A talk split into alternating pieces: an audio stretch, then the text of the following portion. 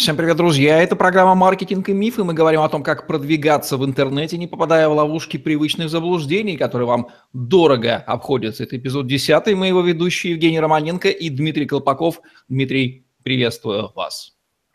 Евгений, приветствую. Сегодня мы развенчиваем мифы об основном инструменте, через который обыватель и воспринимает интернет, через понятие «сайт». В маркетинге используется его модификация, распиаренная в последние годы. Лендинг, landing page, посадочная страница, ну, в общем, где-то, куда садится и генерится таким образом лид. Сегодня говорим о мифах сайтостроения, в большей части в привязке, конечно же, к лендингам. Давайте проведем разницу еще раз для наших зрителей, чем лендинг отличается от сайта. И то, и другое сайт, просто у них разные назначения – да, давайте вначале переведем слово лендинг. Лендинг э, переводится как посадка. А полностью получается лендинг page, то есть это посадочная страница. Это полностью дословный перевод, и это действительно отображает саму суть. Трафик приземляется именно на эту страницу. Откуда они появились, чтобы понимать разницу между сайтами? Сайты появились, э, когда только появились сайты, э, появился интернет – и они представляли из себя некую такую структуру, что ты попадаешь на главную, там есть контакты, есть новости, есть продукты. Это стало неким таким стандартом для сайтов.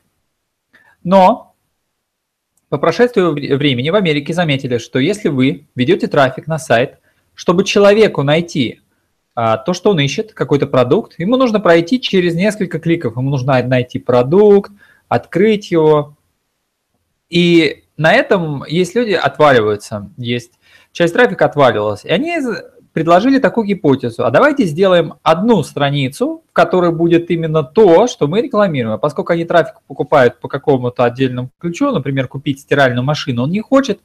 Он, если захочет, там внизу вы можете написать, кто вы, и так далее. Но вначале он хотел бы стиральную машину увидеть, раз он ее искал. И была идея в том, что давайте показывать человеку то, что он хочет, по каким признакам, где мы достали этот трафик и так далее. Они, они всем подряд показывать одну, один и тот же сайт, и дальше как бы сам иди, ищи, смотри, зачем. И, соответственно, вторая небольшая модификация отличия лендинга от сайта в том, что лендинги сделали с учетом того, что они не закреплены какой-то структурой, что вы открываете, допустим, продукт, какой-то, и там, например, картинка, цена, описание, все. И э, если вы будете открывать другие продукты, у них примерно такое же расположение, они закреплены общей структурой, потому что если у вас на сайте 100 товаров, вы не можете делать 100 разных дизайнов, вы просто будете менять картинку, название. У лендингов немножко другая специфика. Они поняли, что они могут, они полностью свободны, у них нет никакого сайта, и вы можете сделать первую страницу какую угодно. Вы можете вначале показать товар, потом показать видео с выставки, где вы были, потом показать фотографии с довольных клиентов. Вы можете любую структуру сделать вообще под любой товар.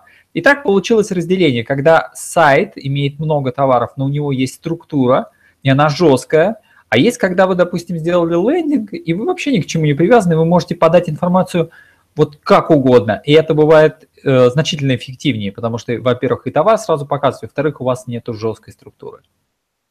Ну что же, понятно. Еще с лендинга тяжело спрыгнуть куда-то. Если по сайту можно серфить по страницам, да, то в лендинге физически эта возможность отсутствует. Он может либо вверх, либо вниз бегать. Фактически это одна страница, на которой ты либо в нее проваливаешься, либо уходишь. Вот так вот, да, то есть ограниченное количество действий.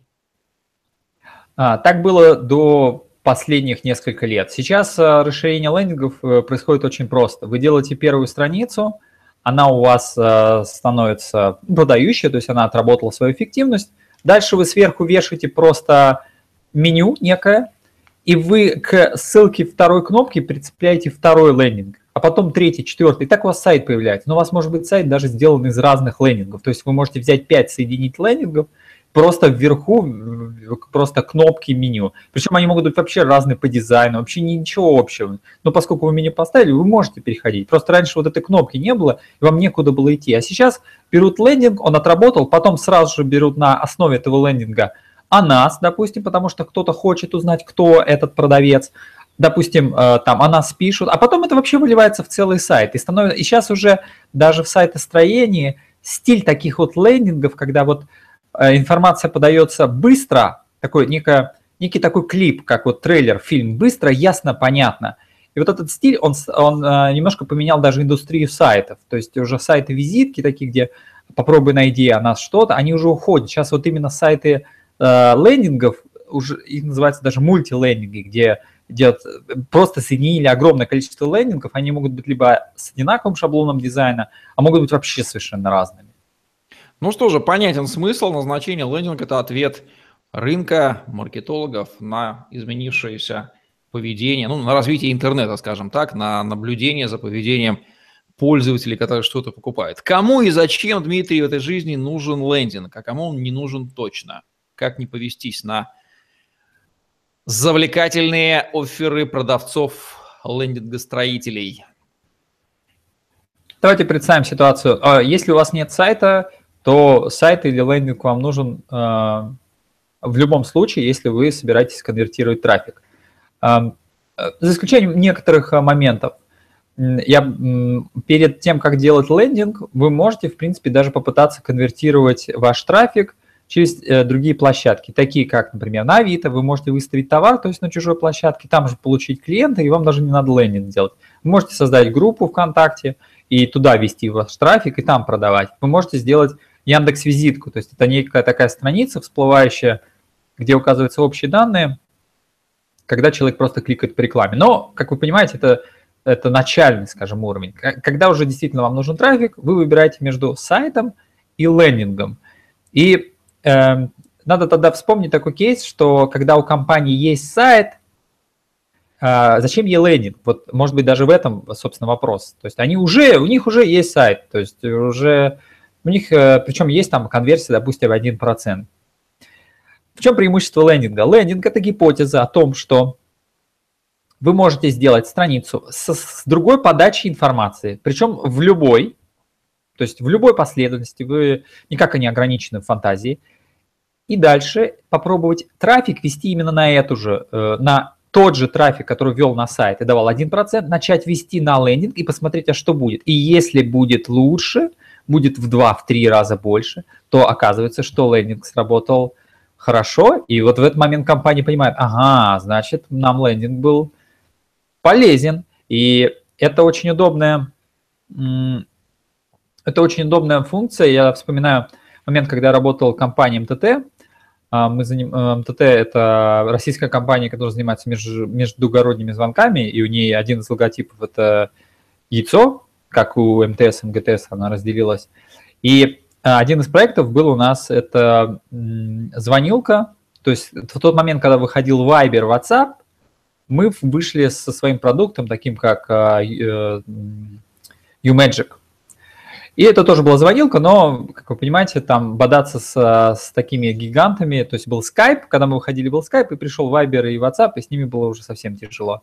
И у нас была как раз проблема с сайтом, что сайт был сделан на таком движке, и, и э, отдел разработки был в соседнем здании, и общаться по письмам было очень тяжело, и у нас была гипотеза, а давайте тот, который трафик мы уже имеем с главного страницы компании – поведем на лендинг. И мы лендинг сделали за два дня, просто дизайнер взял, нарисовал макет, и у нас был верстальщик, который сверстал одну-две страницы, где мы просто понятно объяснили, что такое интернет-звонки, а в 2011 году это, в 2011-2012 это было, ну, это новое было. То есть все знали Skype, а дальше не было, что вы ты можешь позвонить за границу там и так далее.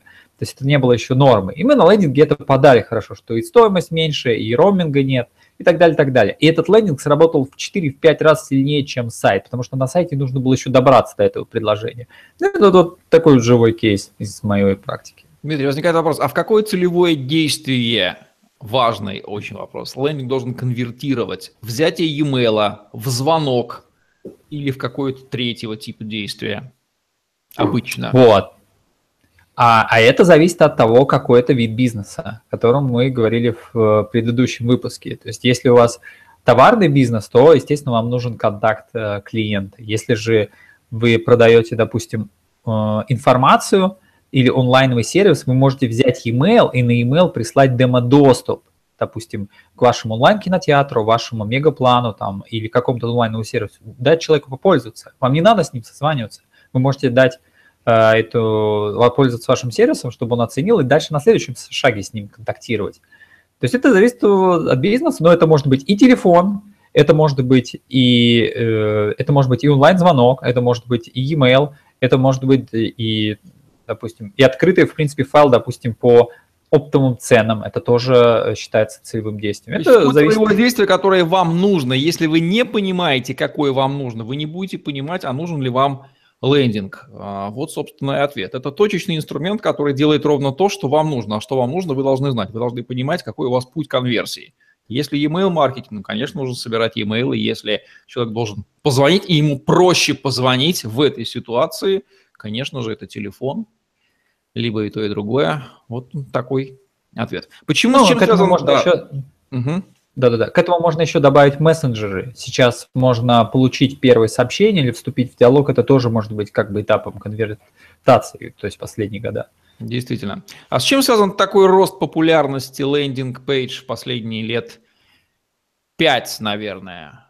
До этого их было маловато в Рунете. Ну, они пришли э, из Америки, и они пришли по некоторым факторам. В Америке реклама очень дорогая, и процент конверсии, то есть за сколько нужно, то есть нужно купить, э, стало очень критично. Вы покупаете по доллару 100 э, посетителей, чтобы один у вас покупку сделал, или 50, или 20. Это стало настолько критично, что они начали задумываться серьезному э, о конверсии, чтобы уменьшить количество э, поступающих пользователей вам, чтобы их конвертировать в, э, в продажу. И здесь срабатывает второй фактор. Им нужна высокая конверсия, и им нужно это сделать быстро. А значит, они могут сделать 3, 5, 10 разных лендингов с разной теорией. Давайте покажем крупным планом товар, давайте покажем его на видео, давайте покажем э, с красивыми людьми, давайте клиентов наших покажем, офис покажем. Есть вот, э, когда, когда я э, работал IT-директором, и я слушал разговоры, как общаются маркетологи, у них была как раз эта идея. Давайте фотографию закинем в журнал нашего а, там дистрибьюторской сети, там, или там нашей команды, там, и так далее. А лендинг это как раз, ну тогда интернет еще не был такой быстрый. А лендинг это как раз идея, когда давайте на сайте э, покажем это, и то, и пятое, и десятое. Есть много теорий. Так можно взять и все реализовать. И просто трафик поделить. Давайте вот Сегодня тысячи клиентов отправим вот на первый лендинг. Так, там мы получили там 23 клиента. Окей, давайте на второй. Ну и все. Это, во-первых, его создавать быстро. То есть он позволяет тестировать, да, быстро проводить тестирование, что эффективнее конвертирует в нужное действие. Да, потому что как раз 5 лет, 6 назад очень сильно подтянулись э, веб-системы веб-аналитики, как считать все эти цифры, и системы анализа тестов. И это, все это соединилось, то есть и лендинги появились. То есть лендинг без точных цифр, он бы, был бы абсолютно бесполезен. То есть, ну, лендинг, да, вот то ли нам 12 позвонил, то ли 20, и, и непонятно. Вот это как бы была бы проблемой. Но когда появилась точная веб-аналитика, которую нужно отдельно разобрать обязательно, то это соединяется в единую картину. Ты знаешь, сколько пришло и сколько ты на этом заработал. И ты знаешь, сколько ты потратил. То есть ты знаешь все числа, сколько потратил и сколько заработал. И, и какой лендинг тебе это дал. Ты можешь лендинг менять каждую неделю. Просто если ты пришла какая-то идея, что в лендинге должно быть именно это, ну, возьми, сделай задание ТЗ и выложи его, и протестируй. Поэтому он стал популярен. Это легко, просто и эффективно. Ну что же, да, если обычный сайт воспринимается скорее нашим сознанием как витрина, то лендинг – это просто часть конверсионной цепочки, инструмент, ловушка, задача которой завести клиента лида в определенное действие. И это можно увидеть, а работает ли он на эту цель, или плохо работает, или никак не работает. И, соответственно, сделать его максимально конвертирующим. Кстати, рекорды конверсии лендингов какие известные в истории интернет-маркетинга? 50, 60, 70 процентов.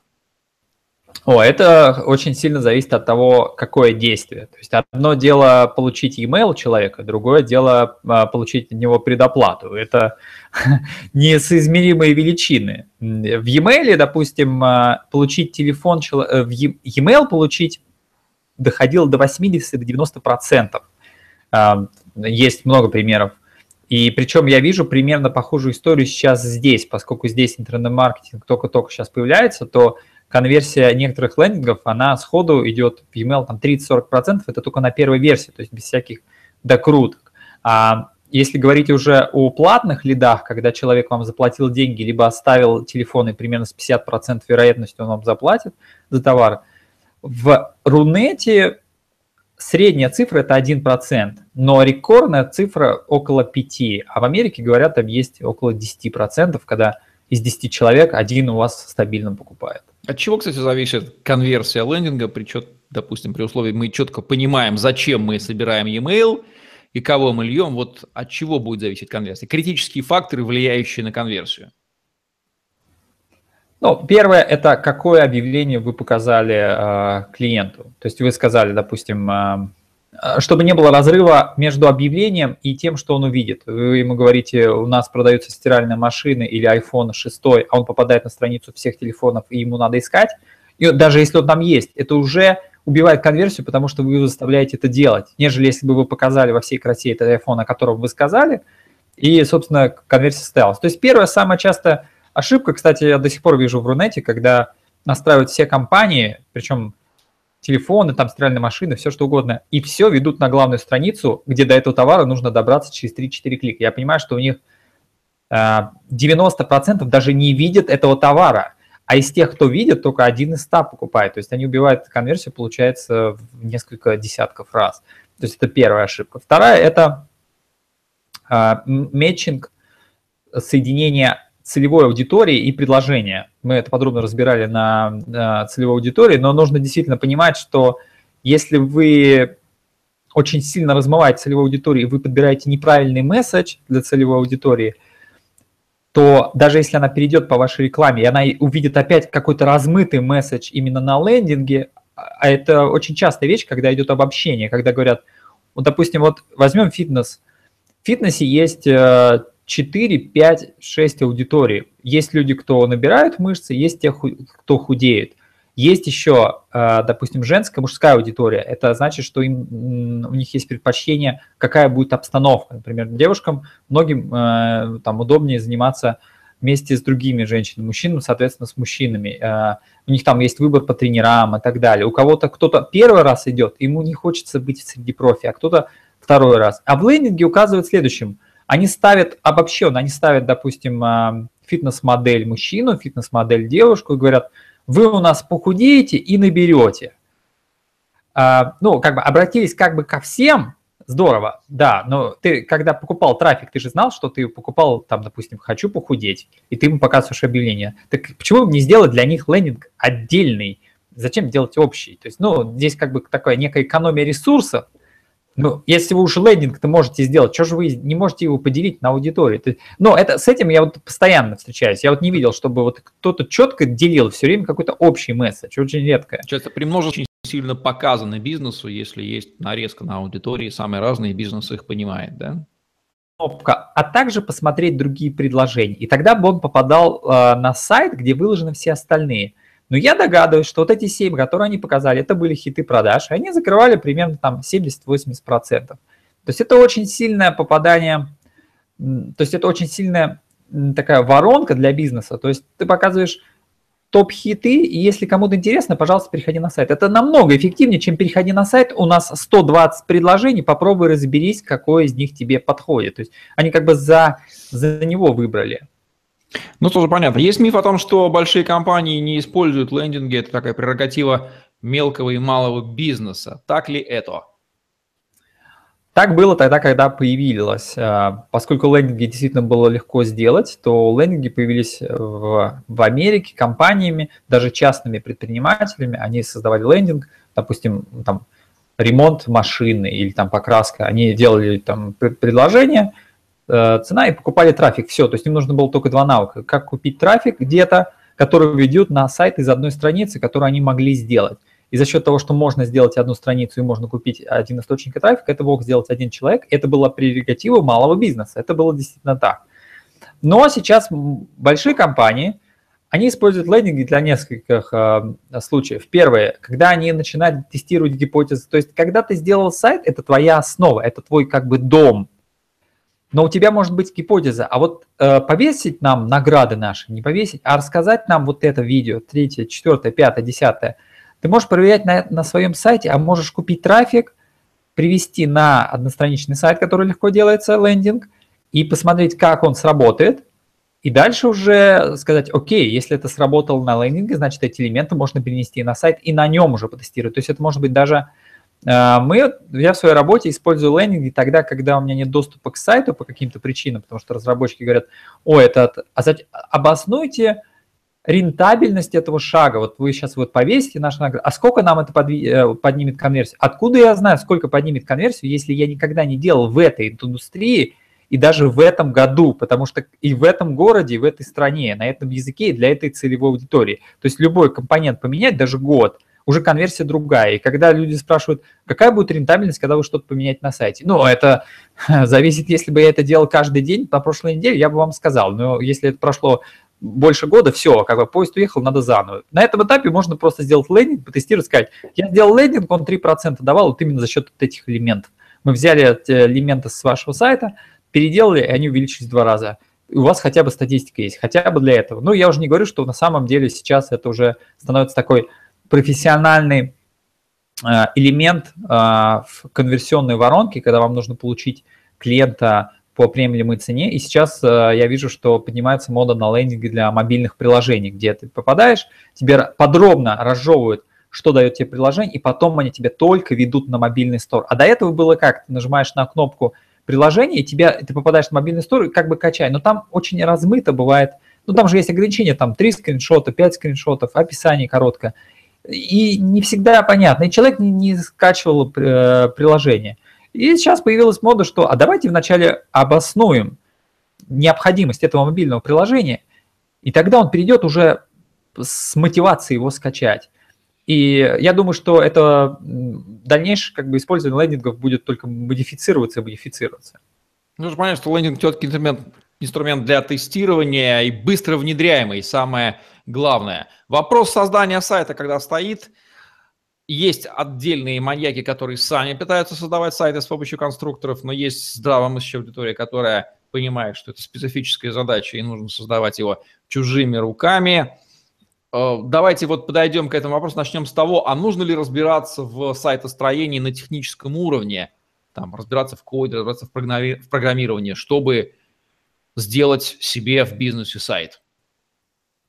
Это зависит от того, какой сайт. Если вы хотите сделать Озон, то, конечно, вам нужен человек, кто будет разбираться, как его делать на таком уровне. Если вам нужен сайт из пяти страниц, а если да, даже лендинг, допустим, одна страница, где вы выложите просто товар, видео, просто вот начнете, то для этого уже не нужно. Есть специальные сервисы, такие как там Wix, э, setup.ru, есть LP-генератор – где вы приходите в конструктор, похожий такой на онлайн Word, где он вас просит фотографию товара, описание, цена. Вы закидываете, и он показывает, дальше выбираете какой-то шаблон такой более-менее красивый, и вот у вас уже как бы есть. Э, и если вас это устраивает, то, в общем-то, на этом вы сделали свою миссию, вы сделали сайт, вам не нужно знания. Если вам этого мало, то, скорее всего, какие технические знания нужны либо вам, либо тому человеку, кто будет делать более сложную версию. А вот конверсия лендингов, собранных на конструкторах, они доверие вызывают или большинство приземляющихся не разбираются, на чем он собран, и это только смущает сайтостроителей. А, сайт на конструкторе сделан, понятно. Это увидеть, на каком конструкторе сейчас сделан сайт, практически невозможно, потому что, может быть, это было можно сделать тогда, когда все начиналось. Там первый конструктор, это было, допустим, я помню, народ.ру, вот прям самый-самый первый, пока там его не купил Яндекс. И он был весь обвешен рекламой, и человек понимал, что ни один в здравом уме такой себе сайт не будет делать, и там даже не видно вообще, о чем приложение, кроме кучи рекламы. Сейчас э, лендинги, построена модель лендингов по-другому. Вы платите абонентскую плату там условно тысячи-полторы в месяц, и у вас никакой рекламы нет. Либо не платите, и тогда она есть. Но если вы заплатите эту сумму в аренду, также вы купите домен, чтобы у вас не был второстепенный домен, чтобы ваш сайт .wix, например, чтобы этого не было, чтобы сразу имя сайта. В принципе, обыватель, заходя на ваш сайт, он не поймет, на чем он там, на конструкторе, не конструкторе. Если рекламы нет, если у вас нормальный домен, то его не отличить от профессионального, сделанного именно руками без конструктора. Окей. У любого сайта есть понятие Content Management System или CMS. Ее еще часто называют движком. Есть типовые движки, ну, WordPress, Joomla. Есть э, CMS специально разрабатываемые, уникальные. Вот в них насколько нужно разбираться? Например, я пользуюсь сайтом на WordPress, мне его вполне достаточно для моих целей, он понятен. Другие, я думаю, CMS не сложнее – а когда нужна, например, кастомная веб-разработка, нужно писать собственный движок. Как здесь разобраться? Ну, здесь э, надо уточнить, чем отличается CMS от конструктора. CMS – это определенный пакет файлов, который вам нужно установить на ваш хостинг. Хостинг – это виртуальное пространство в интернете, где вы можете развернуть ваш сайт. То есть вам нужно уже знать технически определенный базис. Это не тогда, когда вы заходите в онлайновый конструктор, вы говорите ваше имя, название сайта, картиночка, вот он у вас сайт. Нет, здесь немножко иначе. Вам надо скачать какой-то файл, зайти на хостинг, вам надо за хостинг заплатить, подключиться, развернуть. Уже какой-то бэкграунд должен быть у того, кто это будет делать. Либо это фрилансер, либо это лично вы. Это, собственно, CMS – система по управлению контентом – она, взяла, она появилась до конструкторов. Это когда вы можете на сайте поменять некоторые элементы без технических знаний. Ну, например, секретарю в компании нужно добавлять новости. Зачем, зачем брать секретаря со знанием программирования? Можно просто некую систему, в которую она заходит в некую админку и добавляет. И так появились... Но сайты делались вообще прям чисто кодом, да, вот садился программист и писал HTML. Потом появились, видимо, от развития эти CMS, когда сильно упростился для неофита процесс создания сайта, да, но онлайн-конструктор это вообще даже без необходимости лезть во внутренности, это просто вот в онлайне собирать такой самый-самый, наверное, простой уровень, да, упрощения сайта строения. Конструктор – это вот хорошее сравнение с Google Docs. А, в Google Docs э, вы заходите в Excel, такой некий виртуальный, вы вбиваете данные, он сохраняет, вы выходите, все, он остается у вас в аккаунте Google. И а CMS – это когда вам нужно взять диск, купить офис, э, установить у себя на компьютере, открыть его, открыть файл. Вот. То есть э, есть некоторые действия. То есть не все знают, как установить офис, допустим. То же самое, не все знают, как э, развернуть CMS. Вот это примерно вот порог входа сложности, он очень близок. Окей, понятно. Ну, не будем уже такие вещи говорить, как сайт имеет доменное имя, что сайт – это совокупность файлов, лежащих на каких-то внешних серверах, называемых хостингом, то есть он физически требует места, и хостинг-провайдеры этот комплекс услуг решает. Мне кажется, любой, кто сайты создает, он уже такую элементарную интернет-грамотность техническую имеет. Если нет, есть миллион бесплатных курсов, можно на уровне даже пенсионера в этом разобраться, и таких случаев огромное количество. Вопрос создания сайта собственными руками или аутсорсингом. Кому и когда нужно прибегать к первому способу, а кому и когда ко второму способу? Но это зависит от целей. Ну, начнем с первого. Если вам нравится программировать, вам нужно это делать самим, а вы получите и навык, и получите сайт, который вы сделаете. То есть у вас будет и кейс, и то, и другое. Это очевидный выход из этой ситуации. Здесь не о чем думать. Если вам нужно у вас, вы, допустим, производитель, у вас есть какой-то продукт, или сейчас э, очень модно, вот здесь в Таиланде очень uh, handmade. Кстати, относительно лендингов. Сейчас лендинги появились и uh, относительно версии, похожая версия в Инстаграме, ВКонтакте, когда можно делать такую кастомную версию, там смесь кода с HTML, когда можно красиво, очень похоже, именно не выходя из контакта. Я только понимаю, что скоро будет такая страница и в Авито, каких-то других сервисов. То есть они идут этим путем, что вы можете что-то там настроить, чтобы вам приземлять трафик. А, так, сейчас, Евгений, вопрос уточните. Последний. Да, у самого вылетело из головы. Да. Я отвлекся. Да. Сейчас будем, будем вместе вспоминать вместе с нашими зрителями. А, самому ли создавать сайт или... Э, да, да, да, я ответил на первую часть. Если вы хотите стать программистом, самому.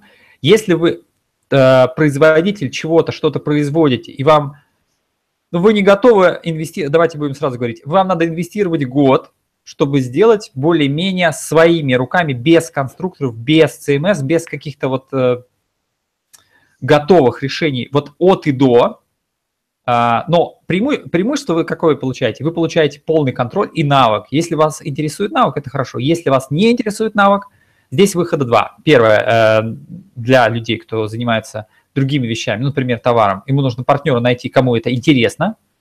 Второе, нужно найти фрилансера или агентство, кому можно заплатить и кому вы доверяете, они сделают, да, они вам сделают и лендинг. Либо есть промежуточный вариант, когда вы не хотите в технические детали, но вы готовы разобраться в конструкторе, как, в принципе, готовы разобраться э, в Google Docs. То есть это, есть какой-то компромисс, вы готовы потратить там два вечера, три, четыре, вы научитесь, как заходить, как логиниться, фотографии. Да, там будут какие-то ограничения, но, по крайней мере, код вам никогда не откроют, вам не надо будет туда лезть. И, может быть, это Получается у вас даже три options. Вы можете стать программистом, вы можете использовать конструктор, вы можете пользоваться фрилансерами, аутсорсом, либо партнером, кто, кому это интересно. Ну и очень важная тема, которая э, отвечает на вопрос, почему создание сайтов, для него создали специальный термин, я считаю, очень правильный, сайтостроение. И оно действительно коррелирует с машиностроением или домостроением. Мы уже упоминали, что иллюзия того, что в вебе все делается легко и практически бесплатно, породила ощущение, что сделать сайт – это так ерунда. На самом деле не просто не ерунда, а принцип примерно тот же самый, что при строительстве дома. Проект, воплощение, и если при создании дома мы понимаем, что если мы не сказали архитектору, что мы строим, он построит то, что хочет, и не придумает в процессе. И мы должны плотно поработать над проектом, то с сайтами совсем не так происходит, и задача ставится предельно а, по-идиотски сделай сайт и скажи, сколько он будет стоить. Вот этот вопрос, он вызывает у профессиональных, безусловно, разработчиков чуть ли не рвотные рефлексы понимания, что они имеют дело с некомпетентным заказчиком. Однако и предложений от ушлых продавцов услуг по сайтостроению, которые бьют именно в этот ключевой запрос, там сайты от 8 тысяч рублей. Понятно, можно и дом за 5 тысяч долларов построить, вопрос, какой он будет. Ну, как говорится, если такой заказчик некомпетентный, такой, такой он получит и товар. Вопрос, сколько стоит сайт, о чем он говорит, о каких вещах относительно заказчика он явным образом сигнализирует о его компетенции и как к этому вопросу подходить. Нужно правильно к определению стоимости сайта, создания сайта, будь то лендинг или кастомная веб-разработка. А, здесь нужно понять уровень сайта. Можно разделить на можно 3-4. Первый уровень вам нужна одна страница, это лендинг. Там может быть стоимость э, от 5000 до там, 15. Ну, это в зависимости от дизайнера, в зависимости от агентств, фрилансера и так далее. Но, по крайней мере, вы знаете, очерчиваете задачу до одной страницы, вы понимаете, ее назначение, примерно понимаете верхнюю планку ваших расходов. То есть, если вы готовы этой суммой рискнуть, у вас появится сайт, вы отработаете гипотезу, продается ли ваш товар а, в интернете. То есть вы ставите э, лендинг и заливаете тот трафик, смотрите, какая будет реакция. Второй уровень, когда вам нужно уже сделать сайт для компании, но вам вполне достаточно некой визитки. Вам нужно вообще, э, сейчас это называется сайт для галочки, когда вам нужно, вот, чтобы у вас был хоть что-то. Но лендинг вам как бы не нужен. А, такие сайты тоже недорогие, они где-то от 10 тысяч до 30 в среднем по рынку, в зависимости от исполнителя или агентства, или фрилансера. Вот дальше следующие уровни, они уже более сложные. Профессиональный коммерс это самые дорогие обычно, потому что у них там много вещей кастомных. И и э, несуществующее предложение может быть в том, чтобы сделать сайт под какой-то онлайн-сервис. Это практически вообще невозможно. То есть люди, кто сделают, например, вам онлайновый сервис, то они будут владеть вообще технологией, то есть они будут владеть таким неким кором вашим бизнесом. То есть это практически невозможно. Поэтому мы можем говорить только об интернет-магазине, о его уровне. Он может быть начальный. Кстати, для них уже тоже появились некие конструкторы, можно назвать такие как InSales или NetHouse э, работают по такому же принципу, но они рассчитаны, что вы загрузите много товаров, и там есть воронка корзины, где человек может набирать товары и дальше ими расплачиваться. И дальше, когда вам вот этих функций не хватает, вот вы выходите на уровень, когда вам нужно уже платить там до 100 и больше тысяч, в зависимости от того, что вы туда хотите поставить. Правильно ли будет сказать, вернее, правильнее ли будет э, начинать сразу с кастомной разработки под ваши конкретные задачи, это гарантия того, что вы, скорее всего, правильно поставите техническое задание, потому что разработчик от вас это потребует, и вы правильно сделаете под нужды бизнеса. И ошибки, которые вы можете не заметить, решив сэкономить и разработать сами, они отловятся на этапе создания этого сайта. То есть если бюджет есть и вы готовы сразу идти правильно, то правильно не связываться с конструкторами, с CMS-ками там, да, а писать сразу сайт под себя. Ну, здесь надо, наверное, упомянуть, в чем вообще минус CMS и конструкторов. Мы, ну, скользь... как любых типовых решений, да, они, конечно, обладают да. минусами сразу неочевидными. Давайте, кстати, про них. Да, да, давайте закроем их. В том, что у них есть некий шаблон, который попадает э, в представление основных клиентов. То есть там может быть, там выложить несколько товаров, вы можете разместить свой телефон. Но когда вы начнете настраивать профессиональную аналитику, когда вы будете там колл-трекинг настраивать, вам нужно смотреть остатки, там подключать склад, там э, смотреть э, трекинг, ну, соединить склад с поставщиком. То есть вот любая функция, выходящая вот ну, прям совсем за базовый уровень, как только вы начнете на этом зарабатывать, в принципе, это логично. Если вы зарабатываете деньги, вложите уж больше денег, чем полторы тысячи за абонемент на конструкторе.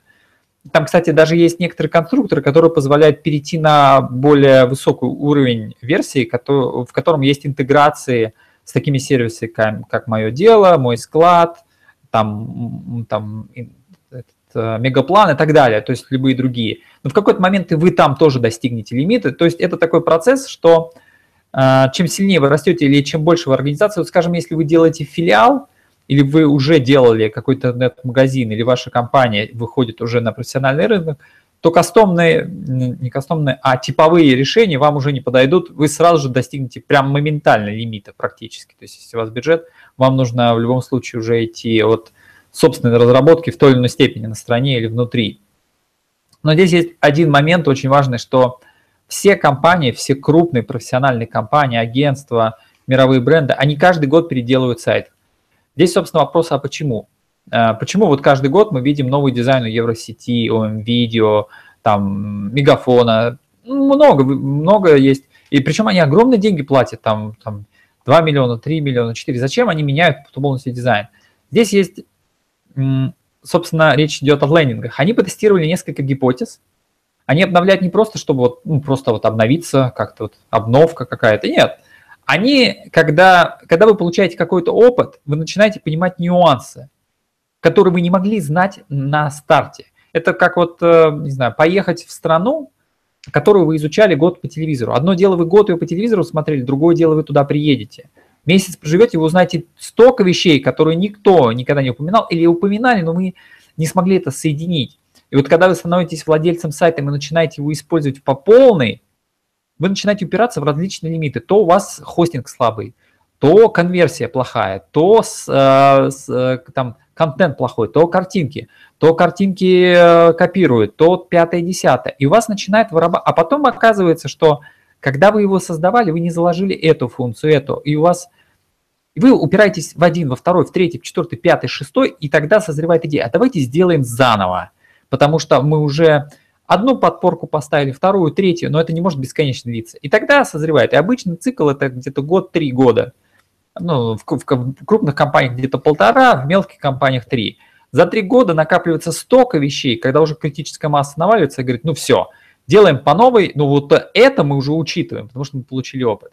И почему я рекомендую, когда вы идете, если вы мелкий или средний бизнес, скорее всего, у вас может быть не проработано вот э, такой опыт, вам нужно упереться в какие-то лимиты, чтобы знать вот что должно быть. Вот если вот нету четкого представления, кроме как хочу сайт, чтобы вот сайт такой красивый, и вот он был, все, вот если на, уров- на таком уровне, то есть вы не знаете, что вам нужно остатки от э, там, поставщиков, вам нужно там трекинг э, доставок, трекинг почты. Вот если вы не знаете вот весь этот список, с которым вы столкнетесь прямо вот в первый же там месяц или год работы, то лучше столкнитесь с ним на каком-нибудь конструкторе, на CMS. -ке. Вот и когда вы поймете, ну все, вот а уже один, второй, третий, четвертый, пятый, шестой, седьмой лимит, и уже дешевле сделать заново, чем разобраться в этих конструкторах и, или CMS-ках. Здесь получается, если вы, если вы профессионал, идите в кастом. Но если вы новичок или вы, не, или вы уверенный, неуверенный среднячок, если, в общем, вы сомневаетесь, вам нужно типовым, на типовом решении найти ваши лимиты, он поможет вам сформировать ваше ваше представление, что вам нужно на самом деле.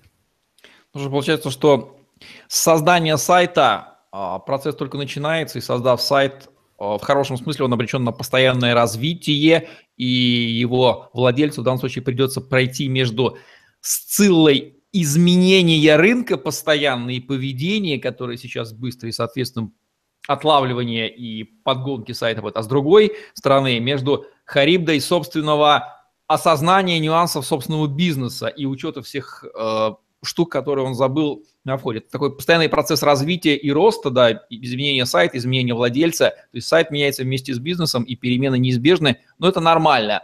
Это нормально, поскольку бизнес-процессы всегда, если они у вас бизнес не крупный, я так полагаю, что он, наверное, не крупный, они всегда в развитии, и вы в развитии, и процессы в развитии, и сайт тоже в развитии неизбежно. Ну, благо сейчас все это можно отследить и отсмотреть, и видеть, а конвертирует ли ваш сайт в нужное действие ваших лидов или нет. По крайней мере, это видно. Вот такой вот резюме можно сделать. Да, Дмитрий?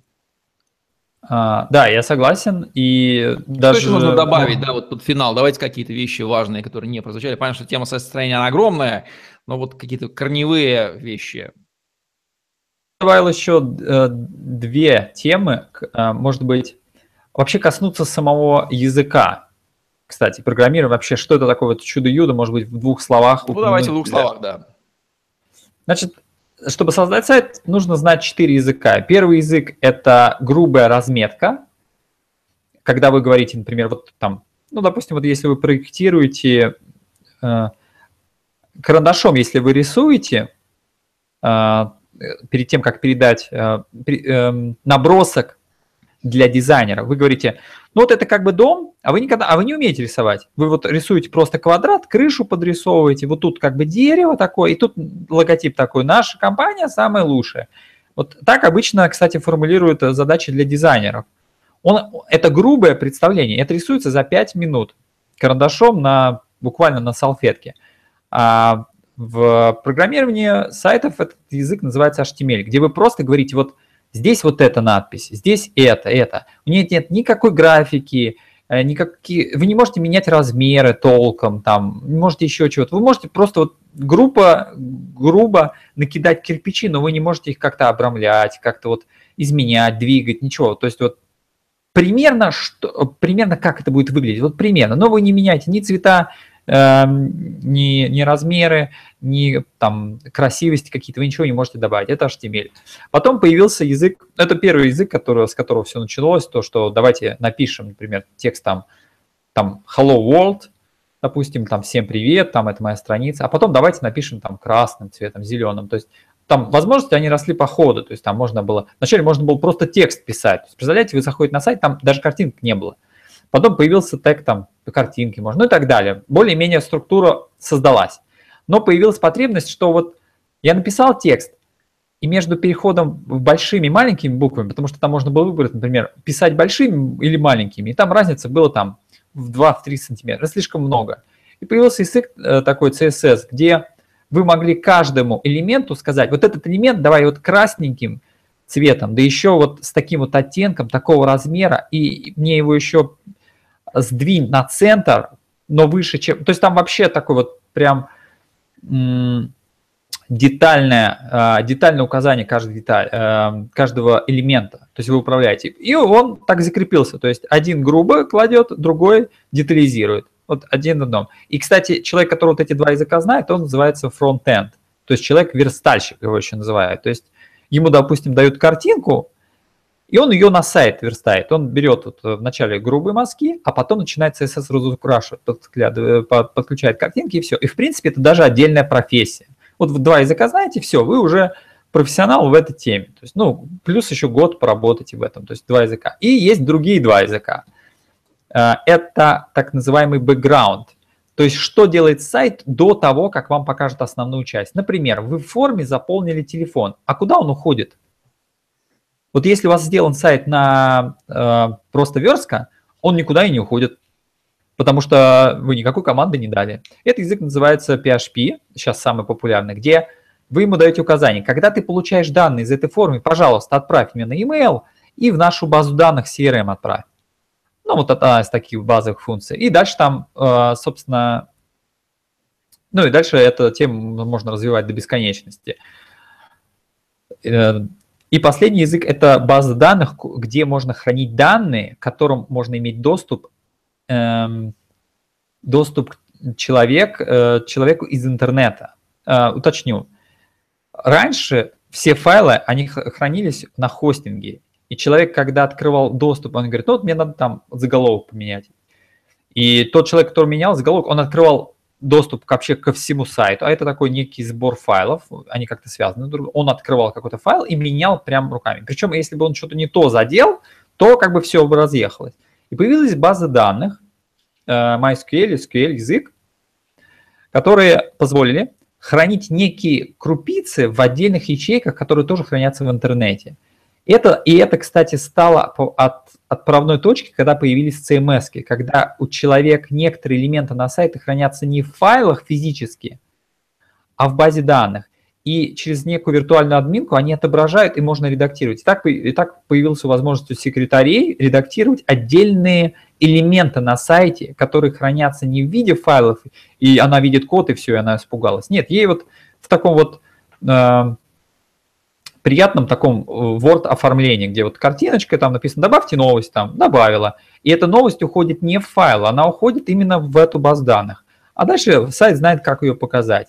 И вот эта связка, получается, два языка верстки и два языка программирования плюс баз данных, они дали, э, вот они дали вообще всю структуру дальнейшего роста интернета. Там есть другие языки, но на самом деле вот эти четыре – они содержатся в 95 э, сайтах, все остальные уже в зависимости от их крутости. Но средние сайты именно вот на такой базе держатся. Ну что же, элементарная техническая грамотность сайтостроения, безусловно, нужна, но она и несложная, как говорится, для молодого и зрелого мозга. Да и, э, если сильно захочет, может и пожилой мозг разобраться. Как показывает практика, мозг штука живучая. Дмитрий, какие сейчас тренды в сайтостроении имеют место быть, если они имеют место быть? Важные для интернет-маркетологов, на которые нужно было бы обратить внимание.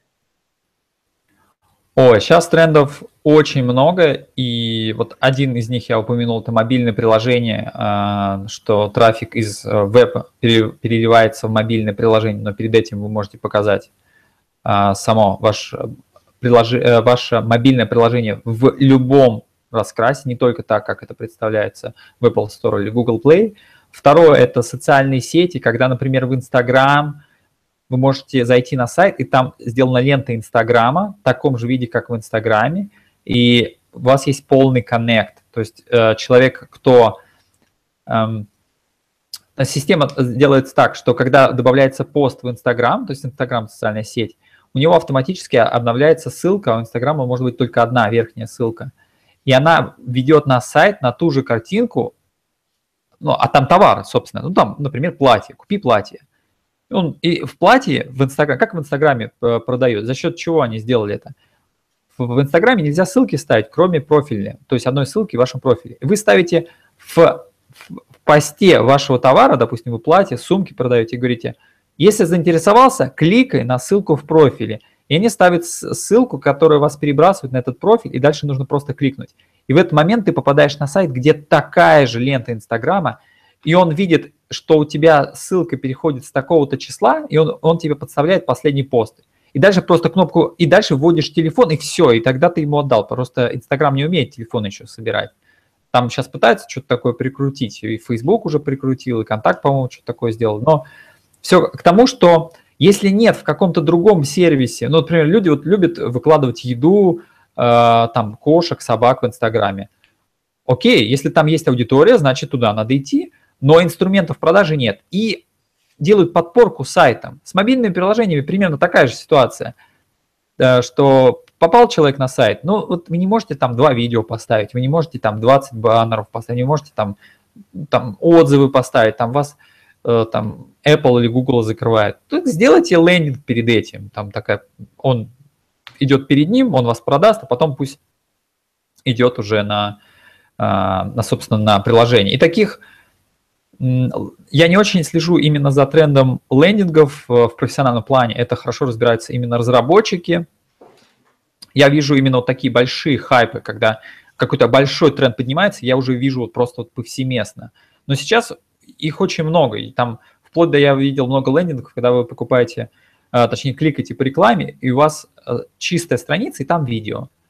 Вы нажимаете на видео, и там говорит «Здравствуйте», ниже форма, причем она не сразу появляется там, вам нужно его заполнить, и вы бесплатно получите, то есть вы попадаете в воронку, вы бесплатно получите там книгу мою электронную, там заполни.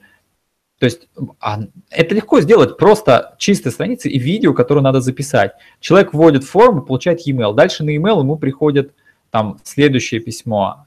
Причем на e-mail тоже связан с сайтом. Вот еще, ну это уже старый тренд, но он до сих пор популярен, и просто он, скажем, модифицируется. Когда вам приходит письмо на e-mail, и там картинка с такой вот а, кнопкой play, как у YouTube, и хочется нажать. Вы думаете, что в e-mail сейчас сработает видео, но это пока невозможно. И вас приводит на сайт, на котором именно это видео, на которое вы нажали, и оно автоматически начинает играть. То есть, понимаете, то есть e-mail не давал возможности, пожалуйста, сделайте это через сайт. То есть, получается, лендинг, он соединяет и Инстаграм, и мобильные приложения, и email. То есть, сейчас вот выйдет там, да, покемона, сейчас там что-нибудь нужно будет, там, локации какой-нибудь поделиться. Если чего-то нету, ведешь на лендинг, отдаешь эту ценность и обратно возвращаешь его. Я думаю, что вот лендинги, они вот заняли какую-то такую среднюю нишу, где, ну вот каждый год можно найти всякие такие штуки, и вот любой разработчик, он видит их вот просто сотни. Так, и возникает вопрос, при более-менее нормальном уровне развития бизнеса, Поддержка сайта – это дело штатных специалистов, аутсорсеров или штатного специалиста, который подтаскивает нужных аутсорсеров, чьими руками это должно делаться. Это же колоссальный объем поддержания компетенции, квалификации. Вот поди за всеми этими трендами, то уследи. Это вообще задача, наверное, директора по маркетингу, да? Да, это задача директора по маркетингу. Э, и лендинг, э, лендинги имеют цель. Лендинг должен хорошо конвертировать в, продажу, либо в какое-то ваше целевое действие. И человек, кто занимается анализом этих трендов, э, человек, который повышает конверсию, он называется там, человек по интерфейсу или по опыту пользователя, там, на английском это UX, то есть э, user experience или user interface. На русском я, по-моему, даже точного перевода даже не слышал. Ну, человек, кто занимается профессионально интерфейсами. Эта профессия, кстати, произошла от э, игр делов. А в играх была четкая воронка, как нужно выстраивать так, чтобы игроку причем они даже отстраивали геймификацию, чтобы там, а, уровни не, были не легкие и не сложные. То есть они продумали не только вот как расположено, они вели человека, ваш, его задача была в том, чтобы он прошел, еще всем друзьям рассказал. То есть они продумали всю цепочку. И эта профессия сейчас пришла на веб-сайт. То есть человеку нужно продумать, он кликнул на первую ссылку, на вторую, на третью. То есть вот тут его остановило. Так, ну тут понятней. И они на этом специализируются. Это даже может быть не разработчик, он может не делать это руками, но он должен понимать именно, что должно быть на сайте, что должно цеплять. И он должен анализировать эти, тренды, и это отдельный человек. То есть его даже иногда называют человек по продукту, ну, под продуктом они имеют в виду сайт. То есть сейчас, да, действительно все перемешано. А, и первая часть вопроса была про, а кто будет делать? Это штат, это аутсорс и вообще как в этом а, уследить. Здесь зависит от того, какую структуру вы делаете. Есть ну, есть много моделей. Если, допустим, вы выходите на другой рынок, это лучше, чтобы делали агентство, потому что вам не нужно в штат э, брать локальных игроков э, для этого рынка. А вы выходите там в 100 стран. Ну, у вас не может быть в штате 100 специалистов по 100 языкам, потому что там везде тренды. Если у вас один рынок, вы можете это делать в штате. Э, но здесь еще зависит от того, что если у вас очень крутой продукт, именно физический продукт, а лендинг это просто ваша упаковка, то даже если вы лендинг потеряете, то для вас это не ценное. Вот если вы отдаете что-то на аутсорсинг, это риск. И вы должны это понимать. Если сайт ваш продукт, то лучше, чтобы был у вас.